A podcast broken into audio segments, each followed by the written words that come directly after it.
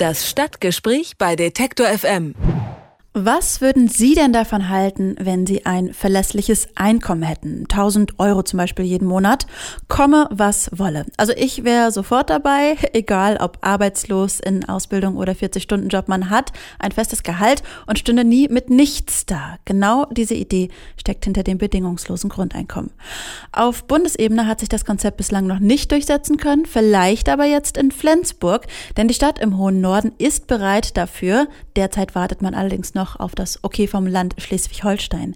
Florian Matz hofft auf eine Zusage. Warum er für das Grundeinkommen plädiert, erklärt er uns. Hallo, Herr Matz. Guten Tag. Warum finden Sie es Flensburg der ideale Ort, um das Grundeinkommen zu testen? Wir haben in Flensburg äh, zum Beispiel vor zwei Jahren die Situation gehabt, dass viele Flüchtlinge, die nach Skandinavien wollten, hier in Flensburg am Bahnhof gestrandet sind und äh, dort hat sich gezeigt, dass ganz, ganz viele Flensburger und Flensburger bereit sind, ehrenamtliche Arbeit zu leisten und dort ganz, ganz viel gemacht haben, ohne dass sie Geld dafür bekommen haben. Und wir wollen dieses Engagement auch von Leuten, die auch zu dem Zeitpunkt arbeitslos waren, fördern, weil wir auch festgestellt haben, dass viele dadurch auch in Arbeit gekommen sind.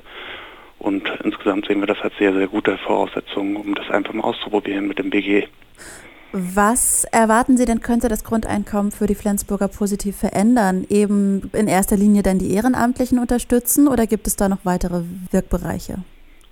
Es gibt ganz, ganz viele Punkte. Ich bin überzeugt davon, dass es natürlich bei den Arbeitslosen hilft, dass sie wieder in Arbeit kommen, aber auch diese Phase der Arbeitslosigkeit zu überwinden. Ich bin überzeugt davon, dass auch bei den Arbeitslosen man das eigene Engagement fördern kann, für sich selber auch was zu tun. Dass man zum Beispiel auch sagt, ich mache vielleicht ein Studium oder ich mache eine neue Ausbildung und das ist sicherlich sehr, sehr positiv und insgesamt haben wir einfach die Situation, dass ganz, ganz viele Menschen arbeiten wollen, aber es keine bezahlte Arbeit gibt und warum soll man die denn auch bestrafen? Inwiefern ist denn das von Hartz IV oder Arbeitslosengeld bisher nicht äh, möglich? Also zum Beispiel sich weiterzubilden, also das wäre ja auch eine Möglichkeit, die man durchaus auch mit Hilfe des Staates bisher schon mhm. hat. Die Umschulung über das Arbeitsamt ist jetzt auch schon möglich, das ist klar.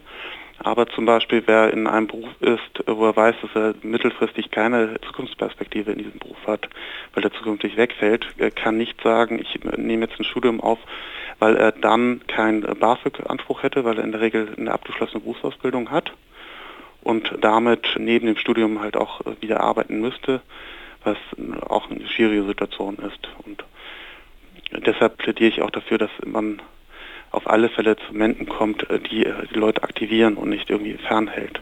Dann guckt man sich zum Beispiel auch Hartz-IV-Empfänger an. Die dürfen auch nur ganz, ganz wenig hinzuverdienen. Und wenn sie mehr hinzuverdienen, was aber nicht mehr ist als das jetzige Hartz IV, dann wird ihnen das auch gleich wieder abgezogen. Und das sozusagen hält die Leute vom Arbeitsmarkt fern und das kann nicht Sinn und Zweck einer solchen Zahlung sein. Hm. CDU und FDP sind bisher noch keine großen Fans der Idee. Die Gesellschaft sei ja vielleicht noch nicht bereit dazu, meinen Sie. Verstehen Sie die Kritik? Können Sie das nachvollziehen? Ich kann die Kritik begrenzt verstehen, weil es natürlich auch Ängste auslöst, wenn man sagt, jeder bekommt ein Grundeinkommen. Da muss man neu denken und das hat auch ganz, ganz viele Auswirkungen auf andere Bereiche. Aber man muss den Mut haben, sich darauf einzulassen und das wirklich auch bis zum Ende durchzudenken. Und dann merkt man, dass es ganz, ganz viele Vorteile gibt und die Gefahren, die man sieht, glaube ich, gar nicht so groß sind. Wie wäre das dann mit den Krankenkassenbeiträgen? Würden die dann automatisch auch gleich mitbezahlt oder muss man die von den 1000 Euro, jetzt, wenn es jetzt 1000 Euro wären, müsste man die dann selber bezahlen oder haben Sie da eine Idee, wie das am besten geregelt wäre? Also die Krankenkassenbeiträge müssten extra laufen. Das heißt also in einer Bürgerversicherung zum Beispiel würden Leute dann, die sagen, sie wollen nur von dem BGE leben, sich dann versichern, aber das müsste dann auch zusätzlich laufen. Das heißt, das muss mit einberechnet werden, dass das auch geleistet werden kann. Und wie ist bisher so die Reaktion der Flensburger auf Ihre Idee oder auf die Idee, dass das Grundeinkommen dort getestet wird? Haben die Lust darauf? Ich habe ganz, ganz viele positive Rückmeldungen bekommen, dass es spannend finden aus ganz, ganz unterschiedlichen Bereichen, aus dem kirchlichen Bereich, auch aus dem äh, Arbeitgeberlager insbesondere, aber auch von der Start-up-Community hier in Flensburg, wo ganz, ganz viele sagen, ja, das ist genau das, was wir brauchen, weil es uns das Risiko ein bisschen reduziert, wenn wir hier schon insgesamt was Neues aufmachen wollen.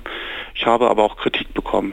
Aber insgesamt merke ich doch deutlich, dass es sehr, sehr positiv aufgenommen wird. Aber kann man benennen, was da die Ängste begründen? Wo kommt das her?